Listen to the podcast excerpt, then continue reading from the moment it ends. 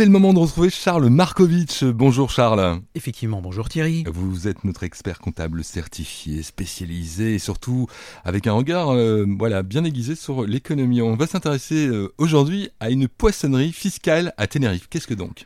Effectivement, c'est un titre un peu interpellant. J'ai beau avoir de nombreuses années d'expérience dans la fiscalité, je ne suis toujours pas à l'abri d'ouvrir les yeux lorsque je lis un jugement, en l'occurrence un arrêt de la Cour d'appel de Gand, qui réduit à néant la créativité de certains contribuables, peut-être aidé par l'un ou l'autre de mes confrères, certainement appuyé par un ou plusieurs avocats fiscalistes.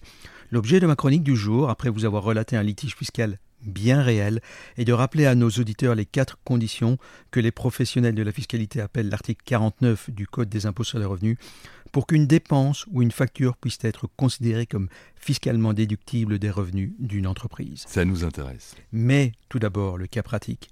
Il s'agit d'une société constituée en 1995 à Nieuport, au littoral belge, où elle exerce l'activité de poissonnerie. Jusque-là, rien d'anormal. En 2015, la société achète un appartement à Tenerife. Elle décide d'en déduire tous les frais, ce qui va réduire sa base taxable. Elle devrait donc payer moins d'impôts.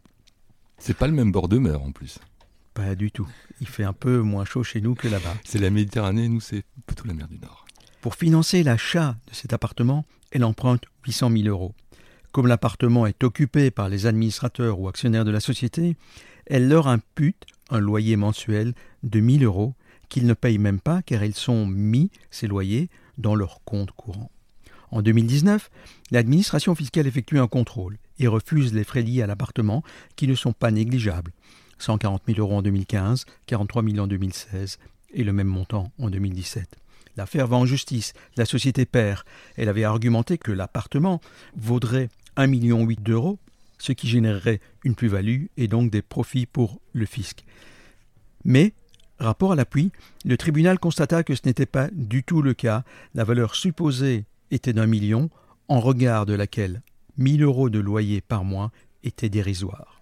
Vu les enjeux, la société va en appel après avoir perdu. Oserais-je dire, elle va à la pêche à une meilleure solution. Il y en appelle, elle perd sur toute la ligne. Pourquoi?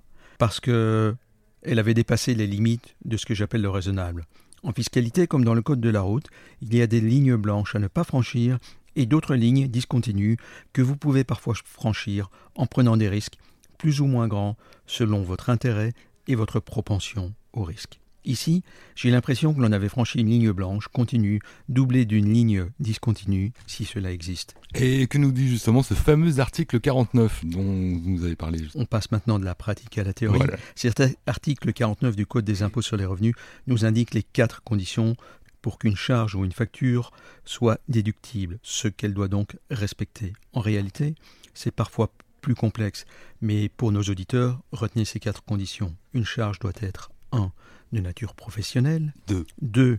Elle doit porter sur l'année de sa comptabilisation. En troisième lieu, elle doit être faite pour acquérir ou conserver des revenus imposables. Et enfin, quatrièmement, elle doit être justifiée en réalité et en montant. Et si une charge ne répond pas à ces quatre conditions, elle ne peut être déduite de vos revenus.